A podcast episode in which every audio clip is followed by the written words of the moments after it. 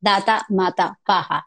Tú tienes que revisar, sí, mi papá decía así y es uno de los mejores aprendizajes. Data mata paja. Si quieres aprender de finanzas y buscas quien te oriente de una manera más simple, te cuento que has llegado al podcast indicado.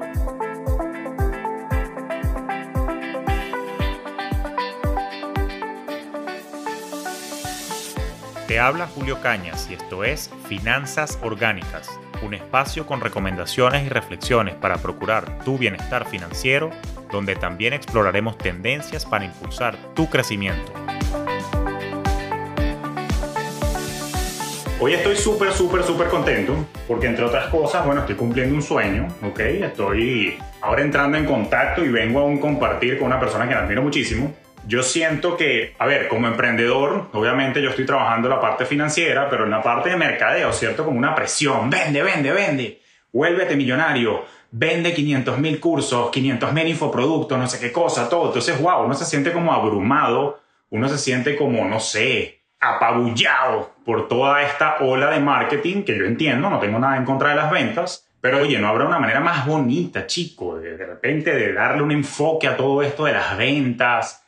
De las marcas, y no solamente como negocio, a veces como marca personal, y nosotros siempre estamos vendiendo, no importa que no seas un negocio, siempre le estás vendiendo una idea a tu pareja, a tu jefe, a tus colegas. Y yo digo entonces, bueno, ¿será que podemos hablar de mercadeo y finanzas con propósito? ¿Será que podemos hablar de marcas con amor, enamorar a los clientes, impactar? Y resulta que en mi búsqueda y en mi estudio, yo soy Julio Finance, no soy Julio Marketing, pues vi con varias personas que son referentes en esta industria y me encontré con alguien muy especial que pues me va a acompañar el día de hoy y no sé si necesito presentarla como tal porque probablemente ya la conocen, pero bueno, a los que no, pues ya vamos a buscarla por aquí.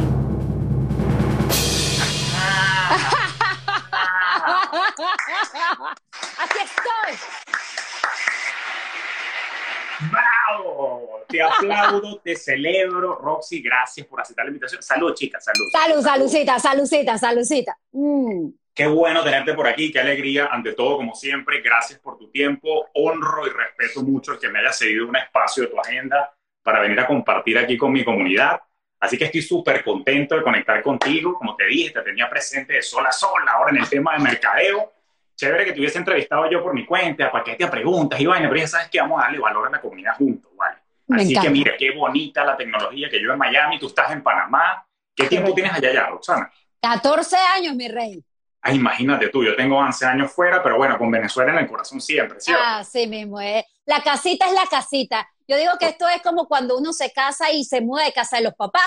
Bueno, entonces uno se fue y se mudó para otro país, pero la casa de, uno es la casa de uno siempre. Totalmente, totalmente. Pero bueno, dificulto que no me la conozcan a la muchacha, pero por supuesto, muchos la recordamos por su pasado artístico que sigue presente hoy en día. Por supuesto, con una elocuencia y una gracia muy, muy divertida al momento de explicar estos temas. Me encanta, Roxy, todo lo que estás haciendo. Pero al que no la conoce, debe estar loco primero. Y segundo, bueno, tenemos a Roxana Chacón, que es especialista en marketing. Ella ha estado trabajando en múltiples industrias por, por muchos años. Y una de las cosas que me gusta de Roxy es que ella viene desarrollando lo que llaman love marks, ¿no? Y ya vamos a hablar al respecto, Roxy, porque tengo muchísimas preguntas. Pero fíjate que una de las cosas que yo estaba comentando a mi comunidad, y estamos aquí juntos, queridos hermanos, porque cuando tú mezclas finanzas y mercadeo, pues hay una intersección que son las ventas, ¿no? Y yo personalmente creo, como lo decía hace un rato, todos estamos vendiendo, pero ahí empiezo y creo que vengo con la primera pregunta. ¿Cuál es tu enfoque y definición de ventas? ¿Cómo te sientes al respecto? ¿Te sientes cómoda vendiendo? Porque ¿qué es lo que pasa? Mucha gente en mi comunidad me escribió, Julio, es que a mí me da vergüenza vender o yo asocio la venta con una persona fastidiosa que está tiquiti, tiquiti, tiquiti, cómprame, cómprame, cómprame. Y la gente tiene unos paradigmas y unas creencias limitantes que hacen que le tengan aversión a la venta. Y me les cuesta mucho a mi comunidad de emprendedores, Roxy, que cuando van a lanzar su producto o servicio, entonces les cuesta eso. ¿Cómo empezamos a romper el hielo, además de arrancar con un vinito y un whisky la cosa, chicos? Mira, la verdad es que yo era una de esas. Desde el principio que inicié en el mundo del marketing, mucha gente me decía, Roxana, tú eres buenísima para vender. Yo decía, no, chico, las ventas no es lo mío, lo mío es el marketing. No, pero es que tú eres buenísima y tú hablas y tú eres salida y no sé qué. Yo decía, no, chico, a mí no me gusta vender esa broma, uno está ahí detrás de la gente y cobrar, yo soy malísima para cobrar. Entonces, no, no, no, yo no podría ser vendedora jamás. Y la realidad es que, bueno, cuando uno va avanzando en la vida y cuando cada vez más te vas capacitando, entiendes que todos los días, tal cual como estabas diciendo al principio, estamos vendiendo. O sea, yo estoy todo el día vendiendo, yo estoy todo el tiempo negociando hasta con mi bebé de dos años, cuando quiero incentivarlo a que haga algo que yo quiero que haga y él no. Entonces tú me ves a mí en el proceso de venderle la idea para que le sea atractivo y de esa manera se una a lo que yo le estoy diciendo las ventas hay que humanizarlas, porque la realidad es que forma parte del negocio. Tú en lo que haces, yo en lo que hago, pues nos encanta. Gracias a Dios podemos decir que no estamos trabajando porque estamos todos los días en lo que nos gusta, pero tenemos que vender. Pero la cuestión es que hay que vender sin vender, como digo yo. Porque efectivamente, lo que tú dices, cuando tú vienes, este, bueno, este es el producto, esto es lo que cuesta, estas son las características, la gente hace como, ay, este tipo pero cuando tú le das la vuelta y en vez de llegar, ¿y qué es lo que pasa con los vendedores? Los vendedores, ¿qué pasó, mi Gabo? Los vendedores prácticamente como que llegan y es como que le ponen un play y la, la, la, la, la, la, y este es el producto y estas son las características y el cliente así como que, ¿sabes? Los muñequitos estos que mueven la cabecita así, y ya. Entonces, claro, llegaste, escupiste todo lo que tenías que decir, pero nunca le preguntaste al cliente realmente qué era lo que quería cuál era su necesidad, no te diste a la oportunidad de escucharlo y conectar con él. Entonces la realidad es que hay que partir de eso. Tú tienes que escuchar al cliente y tú tienes que vender algo más que las características puntuales del producto. Es la necesidad de lo que él le va a solucionar al mismo. Por ahí es que van los tiros. No, me, me, gusta que digas eso, lo de humanizar la venta, porque justamente lo que yo estaba reflexionando, me puse como una especie de tweet en mi Instagram el otro día y mucha gente reaccionó al respecto, era que es esa cultura del vende, vende, vende, sobre todo hoy día, Roxy, en el tema de los emprendimientos digitales, ¿no? Hay como mucha, yo le llamo a eso pornografía financiera. Vende tu primer millón de dólares en cinco minutos monetiza tu Instagram y clava un billón de dólares en ventas en 30 segundos. Coño, ya va, o sea, está bien. Yo no estoy diciendo que, que vender está mal, pero me gusta ese enfoque de humanizar las ventas porque yo personalmente, Roxy, yo no sé si es que yo soy muy romántico, es el whisky o qué, pero a mí me gusta más el tema del impacto. Y una de las cosas que yo he visto de una manera orgánica y natural, creo yo, corrígeme tú, quiero saber tu, tu visión, cuando uno se enfoca más en el impacto, más en la relación que en la transacción, de cualquier manera, te llega igual la prosperidad, te llega igual el dinero, vendes igual y digamos que cuando te enfocas más en el impacto, probablemente generas un, efecto multiplicador un poco más bonito. ¿Cuál ha sido tu experiencia con las marcas que has trabajado, con los proyectos que te has involucrado, tratando de hacer que exactamente giren un poco la visión, no a la métrica de venta, que es importante, porque las finanzas son importantes, pero más a la métrica de retención, de impacto y de ir enamorando poco a poco a esos clientes? Eso hace toda la diferencia, Julito. Realmente cuando tú construyes una marca que tiene un propósito y que realmente está pensando es en la fidelización y no en la transacción, tú ves como todas las cosas se van encaminando de la manera correcta. Una de las cosas más complicadas para los emprendedores es manejar la ansiedad de todo lo que le están poniendo al negocio y tener esa ansiedad, y entonces cuándo es que entra el billete, y entonces cuándo es que empiezo a ganar, y entonces cuándo es que empieza a entrar la plata, y entonces, pero, es que yo he hecho 200.872 posts y no me llama nadie. Hey, güey, ¿por qué? Porque estás pensando en la venta. Ojo, tienes que tener tu cash flow. Ojo, tienes que tener tu hoja de ruta. Tienes que saber cuánto tienes que vender mensualmente porque en base a eso es que tú vas a enfilar todas tus estrategias. Pero primero tienes que pensar en que tienes que conquistar a ese cliente. Y para conquistar ese cliente tienes que conocerlo. Yo hoy por hoy me encuentro todavía, y ojo, no solamente emprendedores, sino empresas ya veteranas, que tú le preguntas, ¿quién es tu cliente ideal? Ah, no todos, todos son mis clientes ideales. Mm, no, qué pena que en el siglo XXI tú me digas que son todos. De repente aquí Julio bebe, yo bebo. Ah, entonces va a salir una marca de whisky. No va a llegar a mí. Ah, no, pero es que la marca de whisky me metió en la segmentación porque yo tengo la edad y soy género para... No, pero es que no funciona así. Entonces yo creo que parte de que entiendan que tienen que conocer a su cliente ideal primeramente y además emprender en algo que les apasione. ¿Por qué? Porque es lo que te va a permitir poder manejar ese sub y baja y montaña rusa de emociones. Entonces, eh, hay que bajarle definitivamente dos y hay cosas muy claves. Primero, entender que el 80% de las compras son emocionales. Quítense de la cabeza que las ventas son racionales. No, las ventas son emocionales. Lo segundo que tienen que tener muy claro, el enfoque ya no es el producto. Ya el producto no es lo más importante.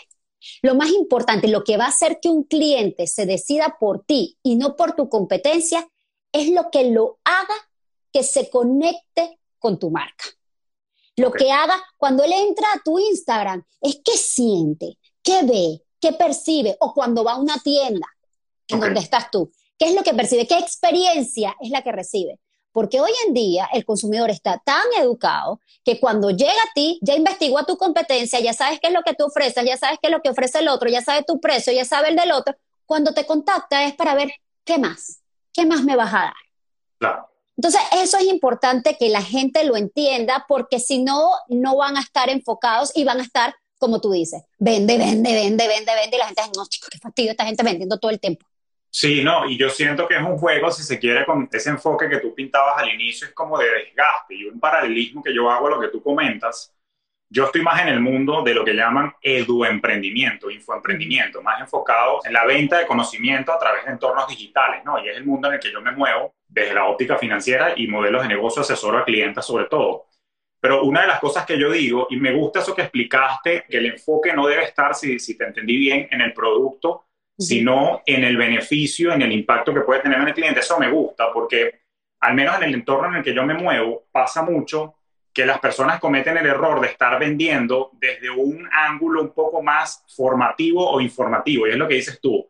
El curso, por ejemplo, contempla esto, tiene esto, te voy a dar esto y aquello. Pero, por ejemplo, en mi caso, lo que a mí me ha funcionado es mostrarle a mi audiencia más el poder transformativo que tiene la experiencia cuando ellos cursan conmigo, se asesoran conmigo y lo mismo aplica a muchos de mi entorno, ¿no? Entonces creo que se encaja justamente con eso que tú acabas de comentar, de no, perdón por el spanglish, pero no me viene la palabra ahorita, desenfocarnos de los features o de los detalles del producto técnico o el servicio, sino más bien irnos a, mira, esto te va a ayudar de esta manera, ahorita te sientes así, pero si consumes este producto o servicio te vas a sentir asado y cuando le muestras ese viaje del punto A al punto B, es una comunicación, creo yo, un poco más transparente. Quiero rescatar, Roxy, un comentario que leí por allí de alguien de mi comunidad. Él siempre hace unos comentarios bien profundos y fíjate que hay una connotación negativa con la palabra vender, porque claro, hay una serie de paradigmas y creencias limitantes que vienen también. Yo explico, por ejemplo, a mi comunidad le explico que lo que vimos, lo que oímos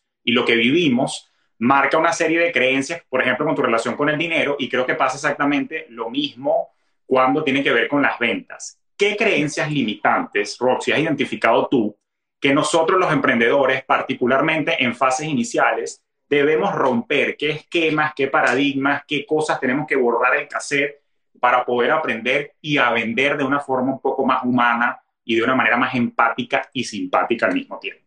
Lo primero que tienen que tener claro los emprendedores es que el hecho de que estén iniciando y que sean pequeños no justifica que inicien de una manera desprolija o que no puedan tener los cuatro pilares que yo llamo que debe tener todo negocio. ¿Cuáles son esos pilares? Lo primero, tú tienes que saber quién es tu cliente ideal, pero conocerlo al pelo. No es y que hay hombres, mujeres de 20 a 35, no, señores. Dime quién es, en qué redes está, en qué redes busca información de tu categoría de negocio, qué es lo que le motiva, qué marca ama, qué marca sigue, qué es lo que espera de lo que tú ofreces, qué información le gustaría recibir de tu parte. Eso es lo que yo necesito que tú me digas de tu cliente. Eso es lo primero. Lo segundo, lo que yo llamo las dos P.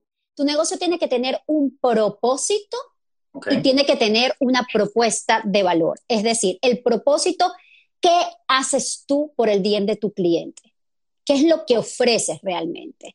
Y ah, para eso hay un ejercicio muy clave, porque a veces la gente dice, no, el propósito de mi negocio es, em, no sé, satisfacer la necesidad de mi cliente. Ok, eso es lo más básico y eso lo va a decir tu competencia también. Y lame más profundo. Pregúntate siete veces por qué existe tu negocio. ¿Por qué? ¿Por qué? ¿Por qué? ¿Por qué? La propuesta de valor, ¿qué es lo que te hace diferente a ti de tu competencia? Que no es, es que yo ofrezco el mejor servicio. ¿Qué es el mejor servicio? ¿Qué es? Defínemelo. Porque de repente para Julio, mejor servicio es una cosa y para Roxana Chacón, un mejor servicio significa otra totalmente opuesta. Lo otro, cash flow. Usted no puede empezar un negocio así, como que, y uno de los errores más básicos que yo encuentro es que, ah, no es que yo soy emprendedor, entonces como yo soy el dueño, entonces yo meto mi plata, entonces yo nunca defino cuándo me la devuelvo, porque es mi negocio, o yo uso mi carro, y como yo uso mi carro no preveo qué gasto de gasolina tengo, y señores, así usted empiece financiando su negocio, apunte todo lo que usted le está metiendo. Y esa es la hoja de ruta para entender incluso si tu negocio tiene viabilidad o no, o qué vas a tener que hacer para que realmente sea un negocio eh, potencial. Y el cuarto pilar es el branding, que va más allá de entender, bueno, que tengas un logo, un color, una tipografía, no, qué personalidad va a tener tu marca cómo se va a comportar con sus clientes, cómo va a tratarlos, va a estar involucrada en algunos temas sociales, va a hablar de política, se va a involucrar en temas neurálgicos o simplemente se va a mantener al margen, cuál va a ser su impacto social, cuál va a ser su impacto al medio ambiente, o sea, todo eso ahorita uno lo tiene que tener como marca, no importa si son una empresa de una persona, de dos personas o de mil personas. Entonces, eso es lo primero. No el hecho de que estés emprendiendo no quiere decir que es que tú no puedes tener estos puntos listos. Esto lo tienes que tener para poder avanzar. Y lo otro es que tienen que pensar en grande. O sea, no puedes querer poner orden en la casa una vez de que ya estás avanzado y que ya has vendido y entonces tienes un poco de pedido y entonces ahora no sabes porque no te planificaste, entonces ahora cómo hago, entonces no le puedo atender al cliente. No, señor. Entonces usted tiene desde que está empezando conceptualizar su negocio como que tú vas a ser grande, tú vas a crecer, tú vas a tener una empresa y no estar con este tema es que yo soy emprendedor, es que yo no tengo presupuesto, es que yo no, no, señor, porque hay maneras de generar experiencia, hay maneras de fidelizar a su cliente con solo conocerlo, con pequeños detalles y sin grandes budgets. Entonces yo creería que esos son los dos primeros paradigmas con los que hay que romper.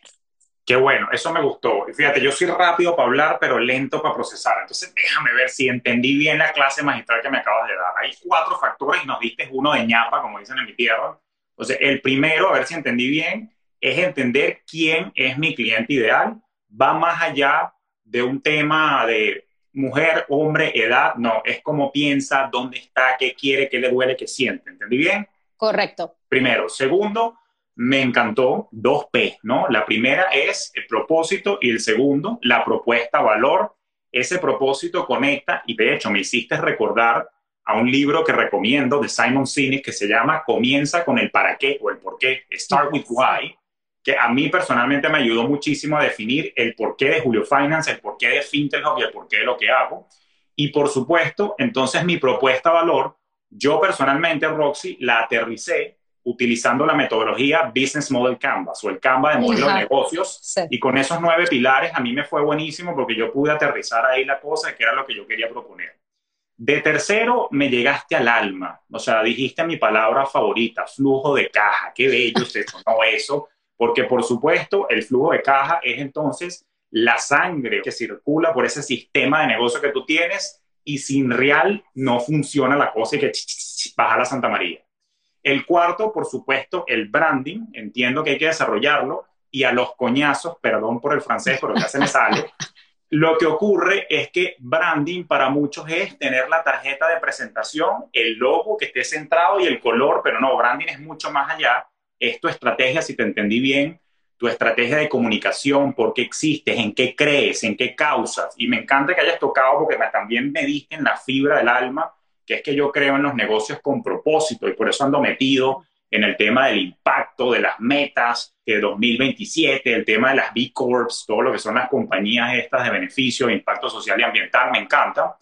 Y lo quinto es un tema de, me dijiste, pensar en grande, es decir, dejar de hablar chiquitico. Ay, que yo soy un emprendedorcito, ay, es que yo tengo un negocito y un hito y una hija. ¿Qué coño? Lo que hace es que, no, coño, arranca, carajo, no puede ser así. Eso me encantó, me encantó, así que ya saben, me di la tarea de repetir, querido, yo espero que ustedes estén tomando whisky vino y tomando apuntes, yo estoy aquí extasiado. Roxy, dicho eso, y en el entendido entonces de estos primeros pasos, lo que tú me acabas de describir, corrígeme por favor, yo lo interpreto como un trabajo primero a lo interno. Cuando digo a lo interno, es que busco tener una claridad o relativa claridad con respecto a quién soy como marca, como negocio, qué estoy haciendo, entenderme yo mismo, en qué creo, cuáles son mis valores, mis pilares. Y eso me permite entonces ya saber dónde estoy parado. Pero cuando me toca a mí, por ejemplo, comunicarme con el mundo externo, hacerle saber al mundo que mi propuesta valor existe, que estoy aquí para amar y servir, que estoy aquí ¿Cómo hacemos para que de alguna manera nosotros nos fijemos en la mente del cliente y que el cliente en algún momento nos cante...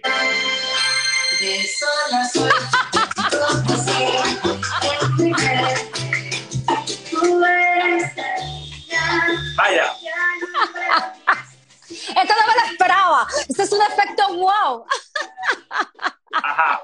¿Cómo hago, ¿Cómo hago para estar de sol a sol presente en la mente de mi cliente? Dame esos primeros pasos, esos tips para enamorar a mi cliente. Ayúdame, Rosy. demasiado bueno. Lo primero es que tienes que tener en cuenta que esto es un proceso de poco a poco. Al cliente se le conquista de a poquito. ¿Y cómo lo haces? Una vez que ya conoces dónde está, qué le gusta, en qué medios busca información de lo que tú haces, debes establecer y diseñar la experiencia que le vas a brindar. ¿Y esto de qué parte? De entender, primero, cuáles son cada uno de los puntos de contacto que tiene el cliente con tu producto o servicio. Luego que tú identificas cada uno de esos puntos, tienes que entender quién o qué tecnología tiene contacto con tu cliente en cada uno de ellos.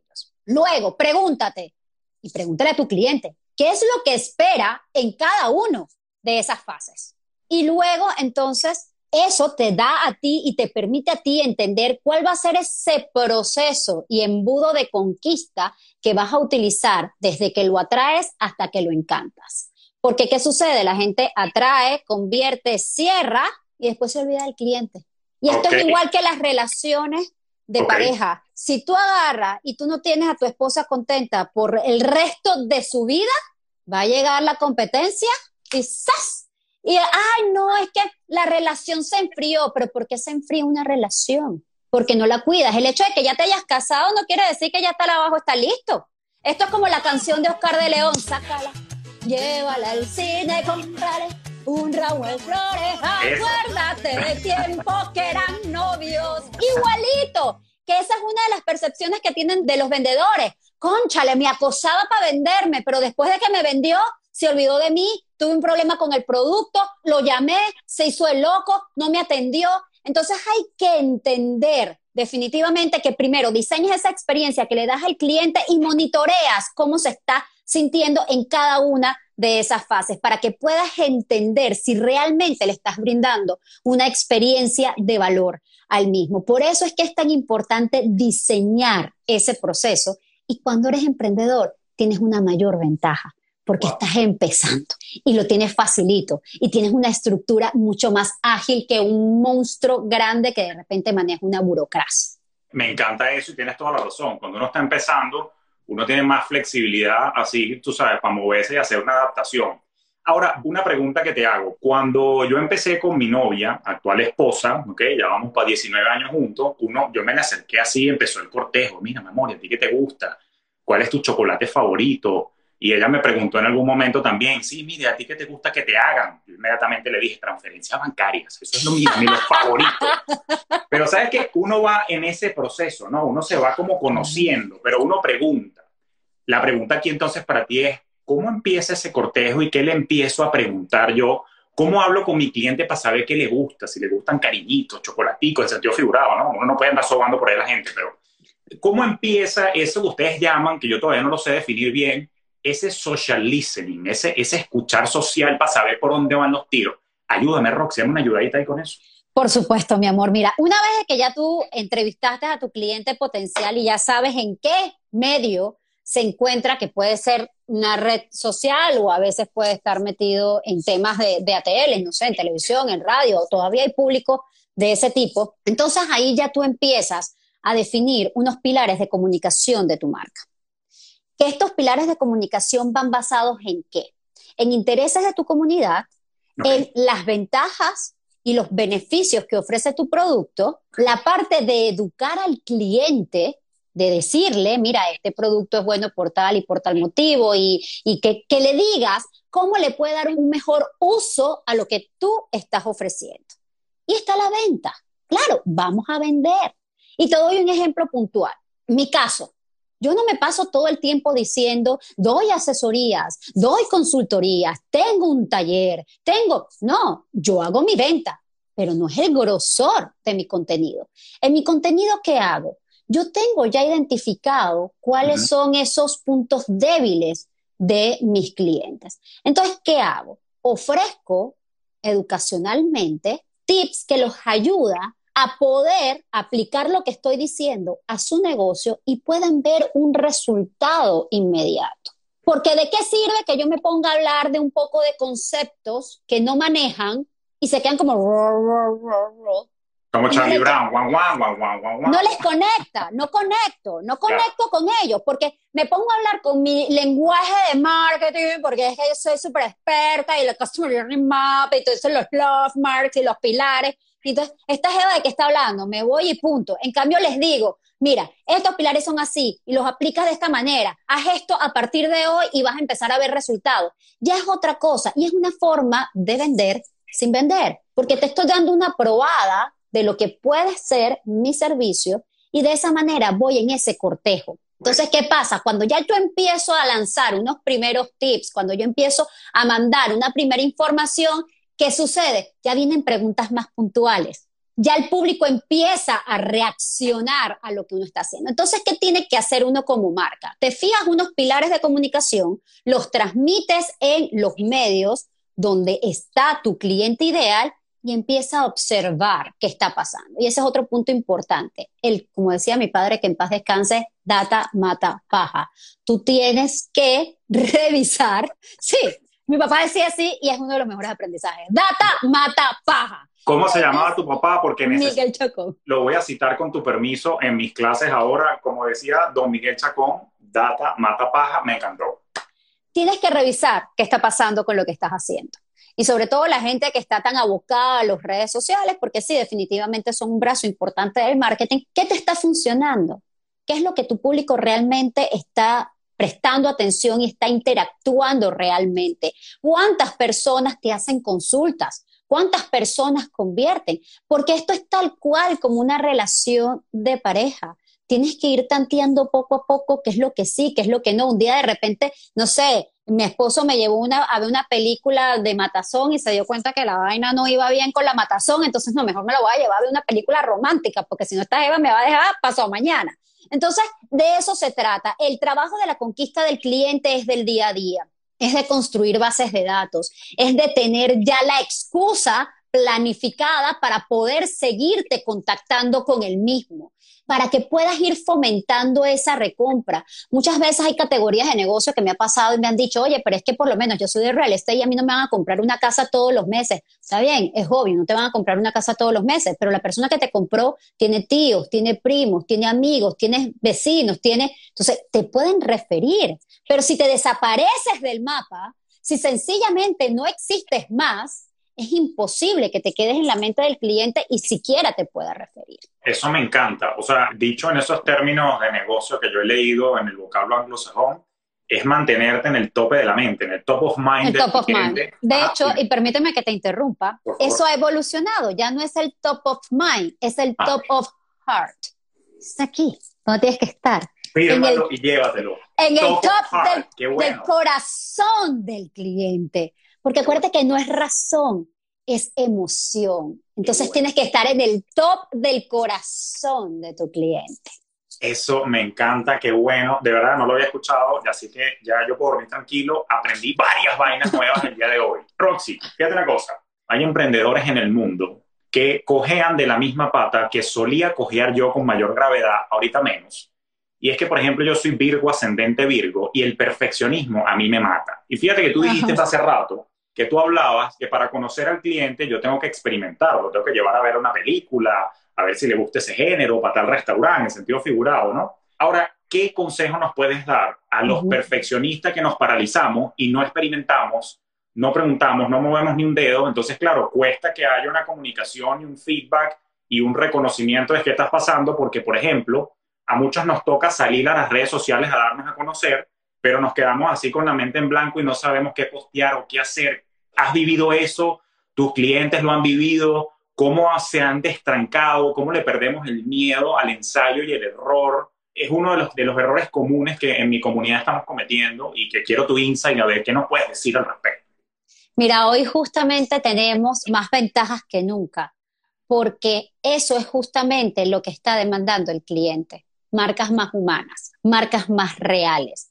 Por eso las redes sociales se han convertido en un medio tan mágico, incluso lo conversábamos tú y yo en medios privados acerca del tema de Clubhouse. Clubhouse es justamente una red social para ese tipo de marcas personales que no le gusta este tema de la cámara o no se sienten 100% cómodos, pero tienen la posibilidad de desplegar todo su potencial a través de un medio donde simplemente se proyecta de su voz.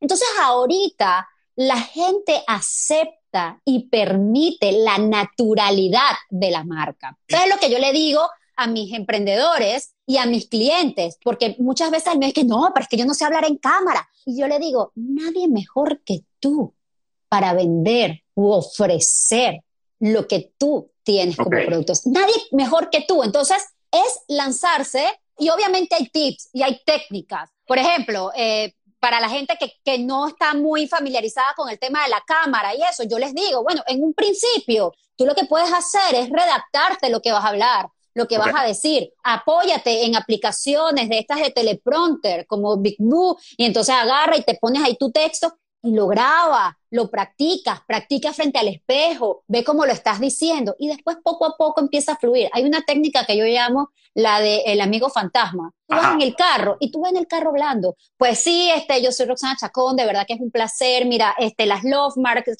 son las marcas más allá de la razón y este es este, de verdad que es importante que conectes con tu cliente. Tú hablando, voy hablando solo como los locos, pero nadie mejor que tú para conocer y vender tu producto o servicio. Así que hay que soltarse, hay que relajarse, como todo, hay que estructurar. O sea, una de las cosas, y, lo decías con el tema del contenido, que muchas veces la gente que es que yo no sé qué postear.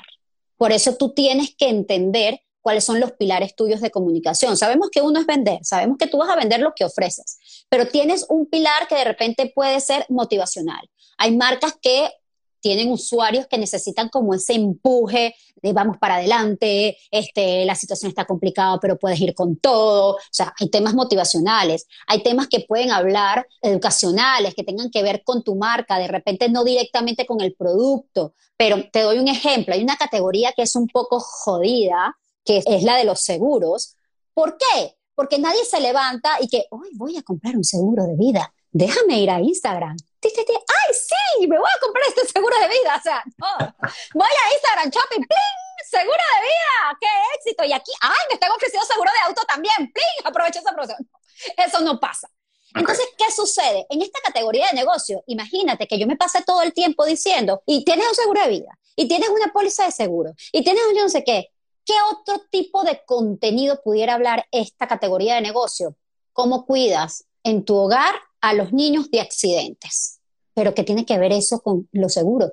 Bueno, evitas tener que, tener que pagar algo, eh, un médico o algo, porque vas a poder resguardar. O sea, el seguro que te hace te resguarda y cuida lo más importante de tu vida. O sea, como seguro yo trato de cuidar y de blindarte a ti de las cosas malas que te puedan suceder. Bueno, da consejos para cómo cuidar a tus hijos de accidentes en el hogar. Puedes dar consejos de qué está pasando. Puedes informar a tu cliente de cómo se trasladan ahora los seguros de los colegios a la modalidad del el hogar por el homeschool. O sea, es entender para tu cliente qué es lo realmente valioso de información para que no estés todo el tiempo vendiendo.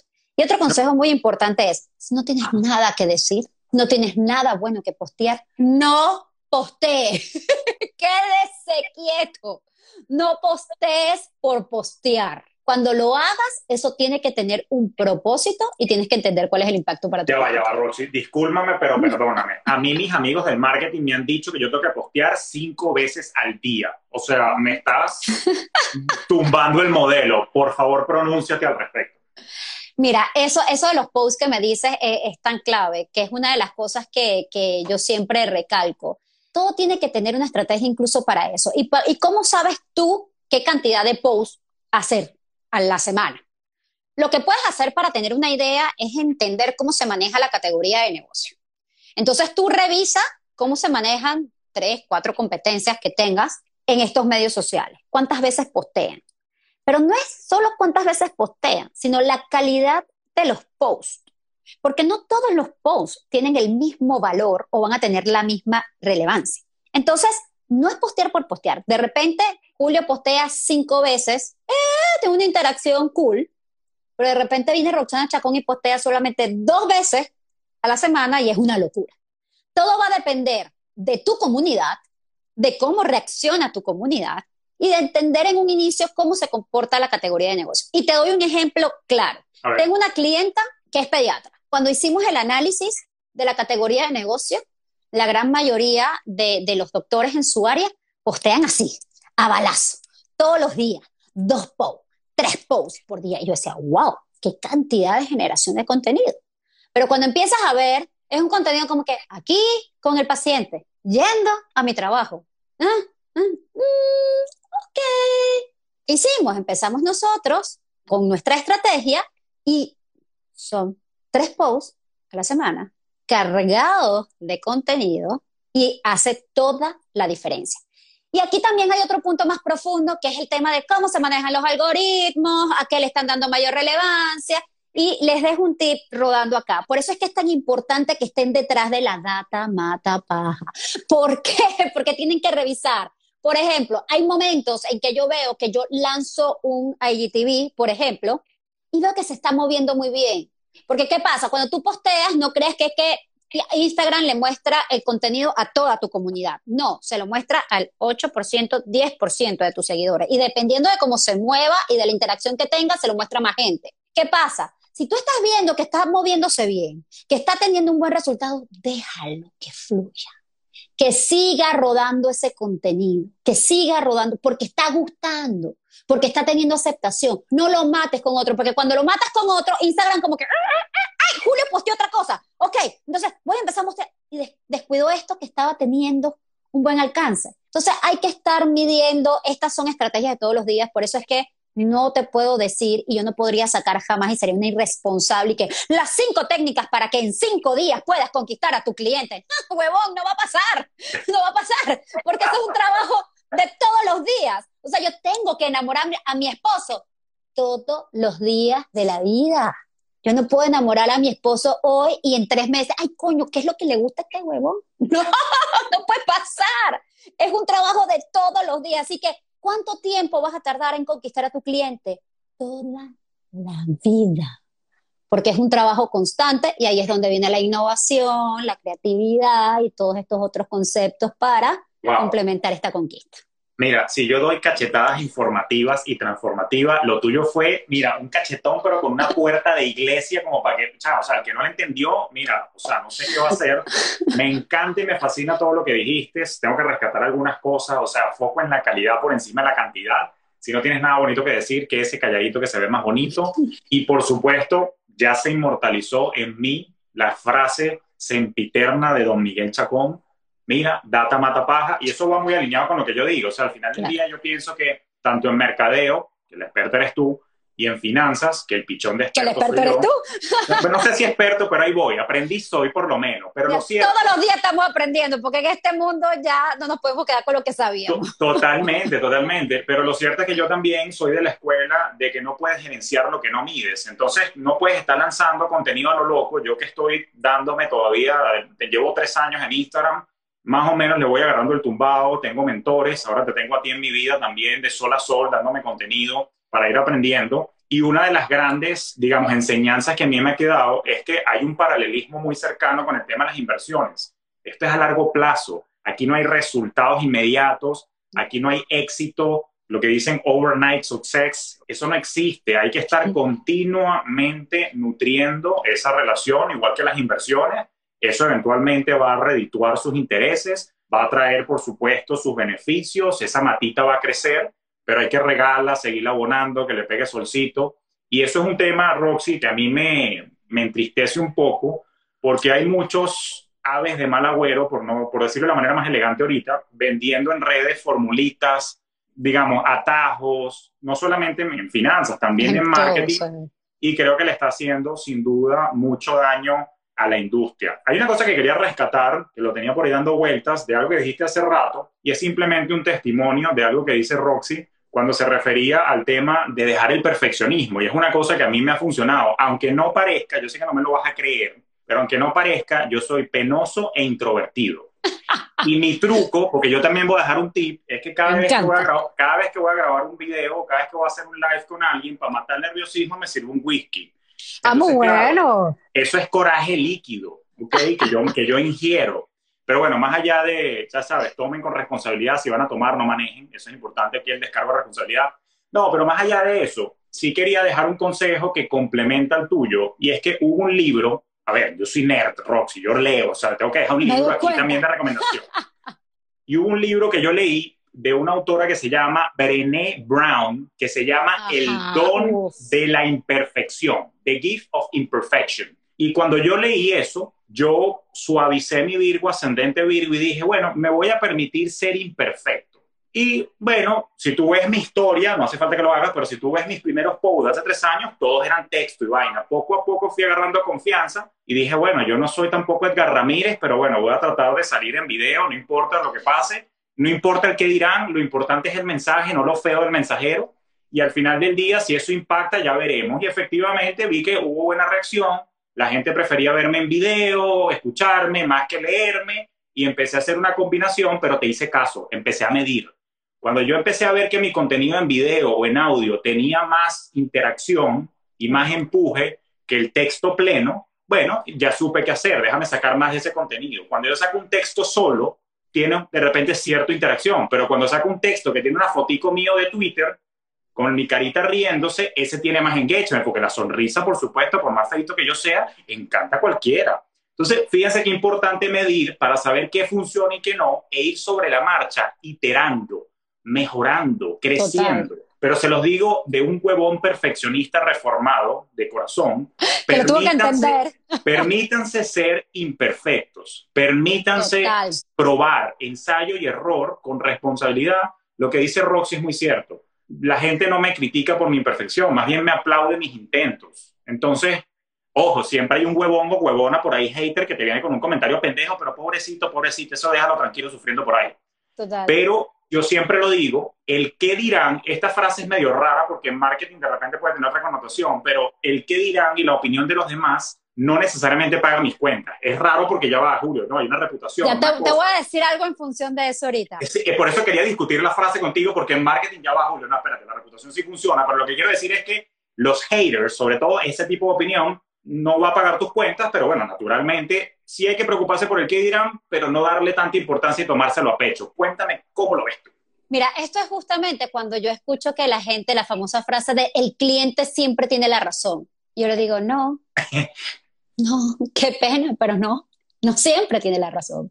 Y con lo que tú dices, es que al final del camino hay muchas personas, y esto es algo que también tiene que tener muy clara la gente, tú puedes tener para un mismo producto o servicio diferentes tipos de clientes ideales para el mismo producto o servicio. Puedes tener diferentes tipos de clientes ideales. Puede ser que a Julio lo siga entre los miles que lo siguen. Hay varios tipos de usuarios que te siguen. Hay unos que les gusta cómo hablas, hay otros que les interesan tus temas de finanzas, hay otros que les gustan tus recomendaciones de libros.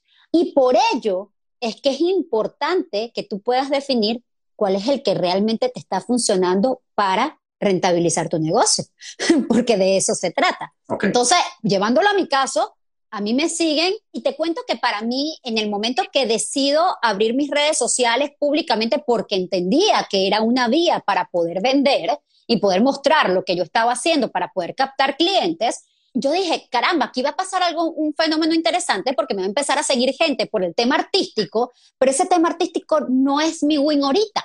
Entonces, ¿qué va a pasar? Es probable que cuando entre y se encuentren en mi, en mi Instagram cero contenido farandulero, cero novelas, cero rollos románticos con nadie y una vida bastante aburrida porque no es escandalosa, entonces probablemente digan, ay, no, que la villa. esta muchacha nada que ver. Pero ahí fue de verdad, para mí, yo dije, bueno, esto es lo que es, esto es lo que hay, esta es la Roxana Chacón de ahorita, y el que se quede conmigo es el que me va a funcionar, el que no, no me funciona. Y lo mismo yo digo con los clientes, no es que el cliente siempre tiene la razón, y entonces si tarda tres años en darme respuesta, yo lo tengo que corretear, y entonces, y si me dice que estaba, que, que, que está muy caro lo mío, le tengo que rebajar el precio. No. Ahí pueden pasar dos cosas. O no estás transmitiendo el verdadero valor que tiene lo que tú estás ofreciendo, o ese no es tu cliente, o ese no es tu cliente. Así de simple. Entonces, el dejar ir a ese cliente es como no pararle al hater que te esté diciendo cuatro cosas porque no le gusta como tú estás echando el cuento. O sea, eso que dijiste me encanta y conectándolo con finanzas, te tengo una pregunta entonces, ya que me tocaste el tema del precio. Esa cultura latina de, oye chica, dame una rebajita, ¿cómo te sientes con eso? Mira, ahí de hecho hay unas técnicas para que la gente pueda realmente vender y que el cliente vea el verdadero valor. Y les voy a dar incluso, porque a mí me encanta explicarle a la gente en base a mi experiencia, porque vamos, y tú estás claro de eso, Julito, y por eso es que yo conecté mucho también con lo que tú haces. Uno habla de lo que uno ha vivido, porque uno también se ha caído, uno también ha tenido sus desaciertos y ha tenido que hacer prueba, ensayo, error, ensayo y error. A mí me pasaba que la gente me contactaba, yo les mandaba un cuestionario, me llenaban qué era lo que necesitaban, yo con eso armaba la propuesta y ¡sa! enviaba la propuesta. Coño, y no convertía. El miércoles la gente no cerró. ¿Qué puede ser? ¿Qué habrá pasado? ¿Qué no sé qué? Tú sabes, la data, la data, la data. Después dije, bueno, vamos a hacer algo. Vamos a hacer una primera reunión para tener ese primer contacto con el cliente. Entonces, claro, ya cuando tienes un primer contacto con el cliente, puedes ahondar un poquito con él, puedes indagar algo, empiezas a conectar. El cliente le pone forma, le pone cara, se ve simpática, se ve amable. Oye, se nota que sabe de su tema. Cuando mandas la propuesta, pues mira lo que me pasaba, mandaba la propuesta y empecé a convertir, pero no a los niveles que yo quería. Yo dije, mm, ¿qué tal si de repente empiezo ahora a presentar la propuesta directamente. No la mando, sino que pido una nueva reunión para presentar mi propuesta. ¿Por qué? Porque no es lo mismo, y vamos de nuevo con las emociones, no es lo mismo que tú mandes tu propuesta y allá vaya el, usuario, el cliente a entender qué habrá querido y esto qué querrá hacer, qué será lo que contiene esto. Ay, oh, el precio, ¿no? ¿Qué esa vaina? Yo no la puedo pagar y entonces me fui por el precio. Pero ahora, cuando yo le digo, yo le voy a presentar la propuesta y empiezo le digo, porque vamos a hacer esto, y aquí vamos a hacer esta parte, y aquí lo que quiere decir es esto, y aquí quiere decir aquello, plan, conectas. Conecta. Es imagínate, imagínense ustedes que nos están escuchando, que te vengan a conquistar por WhatsApp. No me jodas. O sea, no me joda. O sea, pues está bien una fantasía, pero, pero no podemos tener una relación y que es meramente virtual. Uno necesita carne, uno necesita piel, uno necesita el contacto, necesita la experiencia. Y esa hace toda, y es un detalle pendejo, Julio, cualquiera diría, pero bueno, no es lo mismo mandar la propuesta que explicárselas, no, mi negro, porque nadie mejor que tú para explicar lo que realmente es tu producto o servicio. Totalmente, y eso que dijiste es cierto, a mí siempre se me olvida el nombre de él, que él tiene un libro que se llama así, pero me gusta esa frase, personas compran personas.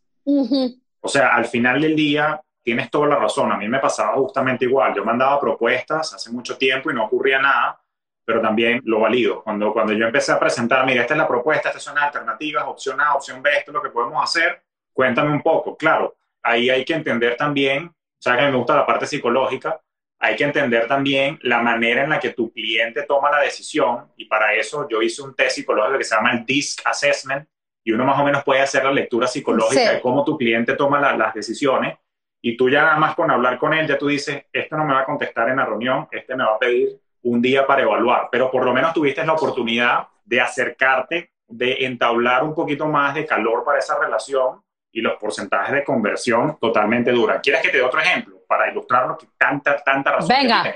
Cuando yo, por ejemplo, voy a, a, ofrecer mis programas, ¿ok? Despierta tus finanzas, que es mi programa insignia ahorita.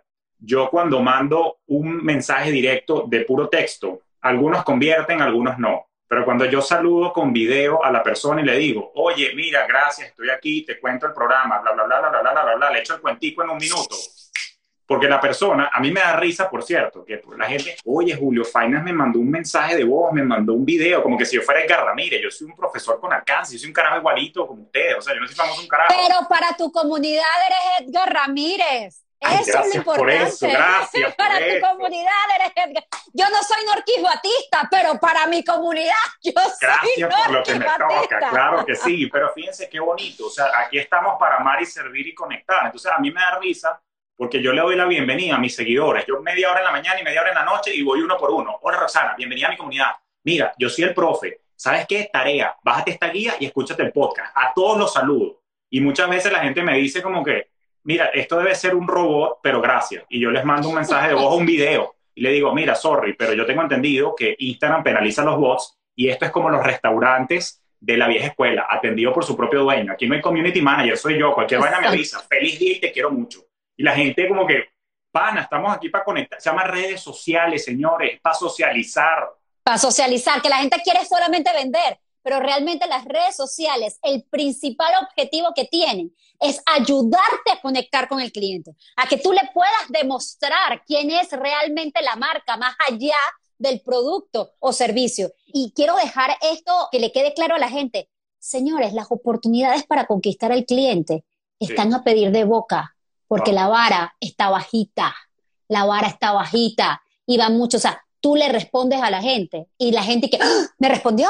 ¿Por qué? Porque están acostumbrados a que le mandan mensaje y le preguntan por información a tu competencia y a ti y nadie responde. Nadie responde o responden a las 1500 y recuerden que como es emocional, tienen que cuidar ese user experience, esa experiencia del usuario en estos medios digitales es clave. Si usted se va a meter en redes sociales, más vale que usted tenga los pantalones bien puestos para atender a la inmediatez que demanda la red social y con la calidez que le haga a usted diferenciarse de lo que pueda hacer su competencia. La vara está bajita, señores. Hay oportunidades, miles para hacer la diferencia. Totalmente, mira, yo aquí estoy extasiado con todo lo que estás diciendo, estoy así como niñito así en el colegio, felices, así que... Mato con esos efectos. Pero mira, de, de, verdad que si por mí fuera, pero tengo que respetar tu agenda, si por mí fuera te robo una hora más, pero la verdad es que nos estamos acercando a la hora. Yo, Roxy, yo no quiero que esto se acabe. Señores, voy a hacer aquí, no la quiero incomodar, pero vamos a decir, la comprometo para una parte 2, para un episodio de mi podcast, alguna cosa. Claro a ver, no te quiero empujar, pero oye, Ay, yo feliz. Si me estoy tomando yo estoy aquí, esto es como una conversa de pana. Pero aquí con, con, un vinito, un whiskycito y otros invitados especiales aquí en la comunidad.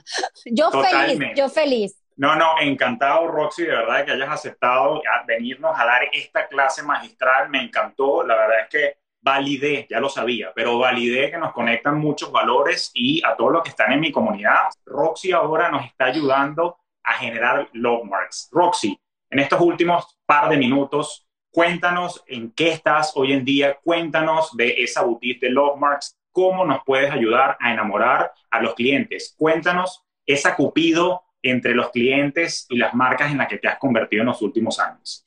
Mira, el core business de mi negocio está en consultorías de negocio que le permiten a emprendedores, medianas y grandes empresas poder construir estrategias realmente de fidelización de clientes. Y los llevo por todo el proceso. Un proceso no solamente de cara hacia el cliente final, sino también de cara hacia el cliente interno, porque esto nos da para otro live, porque la experiencia no es solamente para el cliente.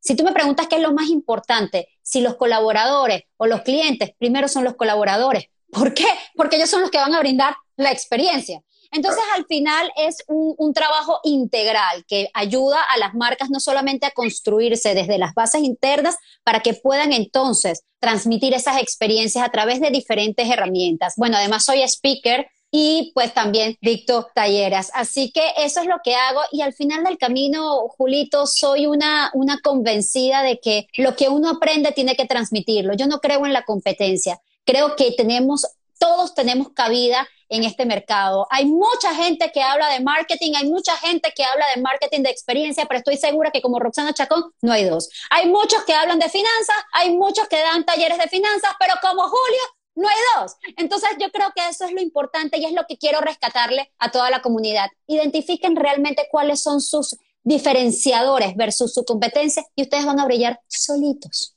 Roxy, te aplaudo, te celebro, te bendigo, te agradezco. Gracias por tu tiempo, gracias, por este regalo de conocimiento que nos has dado la noche de hoy. Así que bueno, espero tenerte pronto en mi podcast. Seguiremos intercambiando ideas, seguiré promocionándote, celebrándote. Salud, de verdad, por todo este conocimiento.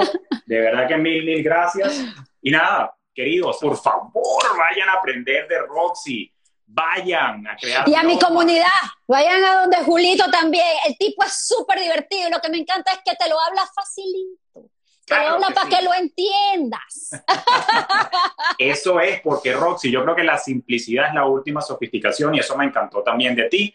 Así que ya lo saben, finanzas y mercadeo, eso va de la mano, queridos emprendedores. y si no eres emprendedor también, porque también estás vendiendo tu talento.